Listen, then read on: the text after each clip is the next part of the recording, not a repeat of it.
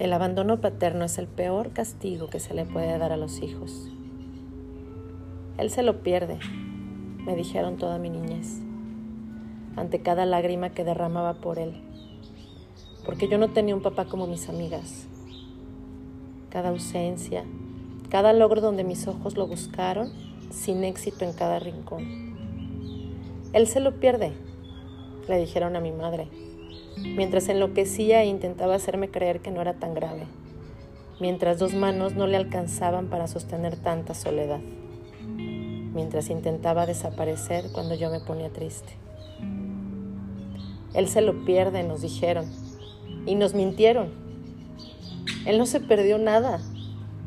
Él viajó, él amó, él construyó una nueva vida, él disfrutó, él vivió la vida que quiso. Él fue feliz. Él disfrutó su dinero. Él se despertó sin preocupación de llevarnos a la escuela. Él no se preocupó por estar ahí cuando llegaba de la escuela. Él no se quedó sin un bocado de su boca para dármelo a mí.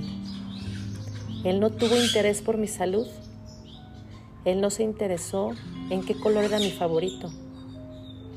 Él no curó mis raspones de mis caídas. Él no estuvo en mis días tristes.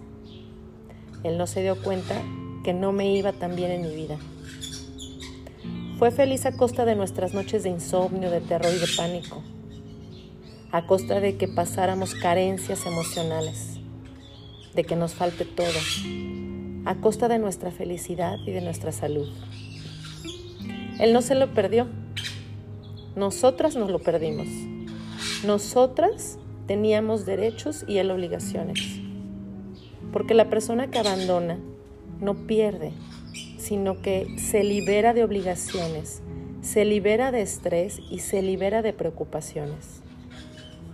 En sus elecciones eligen no llevar a sus hijos nunca más a un cumpleaños, ni de vacaciones, ni comprarles un regalo para una amistad ni ir a pedir la beca para el colegio, ni pagar un campamento de verano, ni venir a un cumpleaños o llamar, ni a cuidar una fiebre, nada.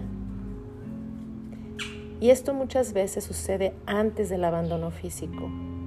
Varones que les cuesta hacerse cargo de la paternidad, aunque la hayan deseado en algún momento, que no saben cómo, que ni se les cruza por la cabeza dejar de salir o de ir a jugar al fútbol porque la o el niño está enfermo.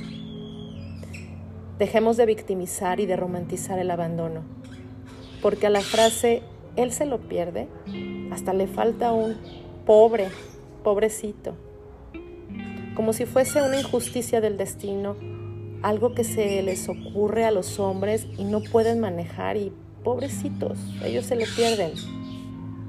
No, basta. El abandono es abandono.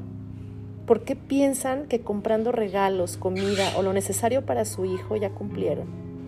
Y no, les haces falta tú. Pero él está viviendo su vida y nosotros construyendo la nuestra sin él.